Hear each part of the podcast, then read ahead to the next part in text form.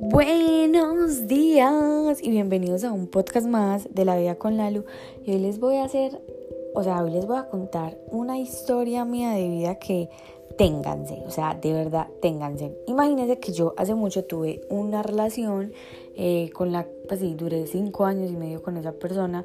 Siento que mm, de las personas con las que yo he tenido, digamos, como un vínculo, aparte de mi familia, eh, creo que ha sido con la que por la que yo he sentido más cosas y fue una experiencia eh, en mi vida que me enseñó mucho. Yo duré con esta persona cinco años y medio, pero bueno, eso no es el caso.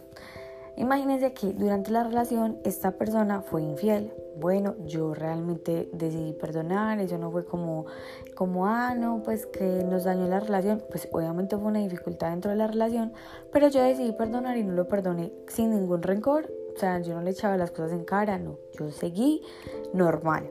Que de pronto mis actitudes cambiaron, no lo sé, pero digamos que me empecé a preocuparme un poco más por mí y a no ser tan dependiente emocionalmente de esa persona. Pero bueno, lo que les voy a contar es lo siguiente. Imagínense que eh, cuando él fue infiel en la relación, él no fue infiel pues como con cualquier persona, sino que fue infiel con una amiga mía. Bueno, en ese momento yo la consideraba obviamente amiga mía. Cuando yo me di cuenta, yo decía, ah, madre, yo me sentía súper traicionada, yo me lo tomé súper personal y yo decía, pero yo qué hice, por Dios, ¿cómo se te ocurre? O sea, con una amiga, listo.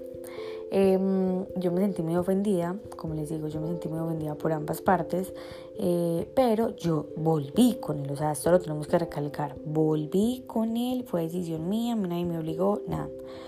Cuando yo decidí volver con él, eh, nosotros duramos por ahí dos años y medio más, después llevamos como dos años y medio y duramos otros dos años y medio, pero cuando terminamos yo a esta amiga me la encontré en una discoteca. Sí muchachos, yo farreaba, yo disfrutaba bailando, tomando, porque yo también me las tomaba, entonces eh, me la encontré en una discoteca y yo estaba O sea, los guaritos se me estaban subiendo ya a la cabeza. Entonces yo cuando la miré, la llamé por el nombre y le dije eh, que si cuando terminara de bailar podía salir. Entonces ella salió, yo salí y yo le dije, bueno, le vamos a poner a esta, bueno, a mi amiga de ese momento le vamos a poner eh, Rebeca. Entonces yo le dije, Rebeca, puedes salir por favor cuando se acabe la canción. Rebeca salió cuando estábamos hablando yo le dije, Rebeca, mira, yo quiero que tú sepas que yo ya no estoy con esa persona y yo quiero conocer tu versión. Yo no quiero que tú eh, pienses que yo te odio porque me, parece, me parecería demasiado cínico eh, y también parecería muy incoherente que yo te odiara a ti y haber vuelto con él. Entonces ella me empezó a contar la versión, realmente era hasta extraño porque las dos versiones coincidían. Y yo le dije, mira, Rebeca, solo te digo algo, menos mal me hiciste esto a mí, por favor no se lo hagas a nadie más, yo a ti no te odio, yo a ti te quería y te quiero mucho, eh, eh, pero quiero que sepas que eso me dolió. La abracé y yo ya luego me fui. Yo realmente estaba muy prenda, o sea, yo tenía, como les digo, los guaritos en la cabeza, pero era algo que yo conscientemente ya lo quería hacer. O sea, yo cuando estaba en sano juicio, yo decía, a mí me gustaría conocer la versión de ella. No sé por qué realmente, pero yo la quería conocer. Cuando yo como que entré en razón, yo me puse a llorar y llamé a una amiga. En ese momento eh, yo jugaba todavía baloncesto, entonces llamé a una amiga del equipo de baloncesto y le conté lo que había pasado y ella me decía, pero ¿por qué te sientes mal? sabiendo que tú hiciste algo desde el amor y simplemente como para sanar eh, eso que tú viviste que en algún momento te dolió. Entonces yo dije, pues sí, es verdad, eh, yo realmente lo hice simplemente por sanar y porque no me quería quedar con rencor, porque al fin y al cabo la que estaba sintiendo el rencor era yo y eso no me iba, pues si sentía algún rencor o si no me había permitido sanar, la que estaba, digamos, con esa herida era yo.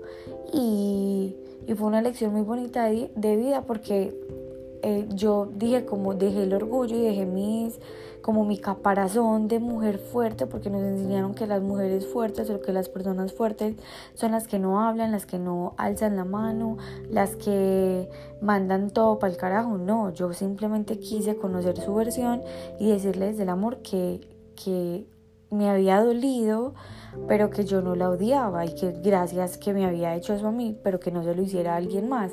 No sé si ella lo tomó de la mejor forma, pero yo sané, digamos, mi corazón.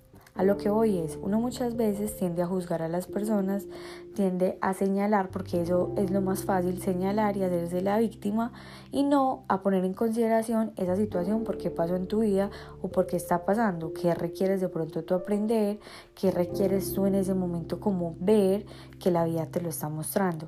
Así que dejemos al lado eh, como ese rencor eh, tú cuando estás ahí como a punto de morirte, seguramente no te vas a de las veces que odiaste, sino de las veces que amaste y que hiciste lo que realmente querías hacer. Entonces si tienes que hacer preguntas, que yo no las llamo preguntas incómodas, sino expansivas, hazlas, que te aseguro que te van a expandir un poco más la mente y te van a ayudar a sanar eso que a veces ni siquiera sabemos que debemos sanar. Los amo, las amo. Gracias por estar acá y nos vemos mañana en el próximo episodio de La Pita con Lalu.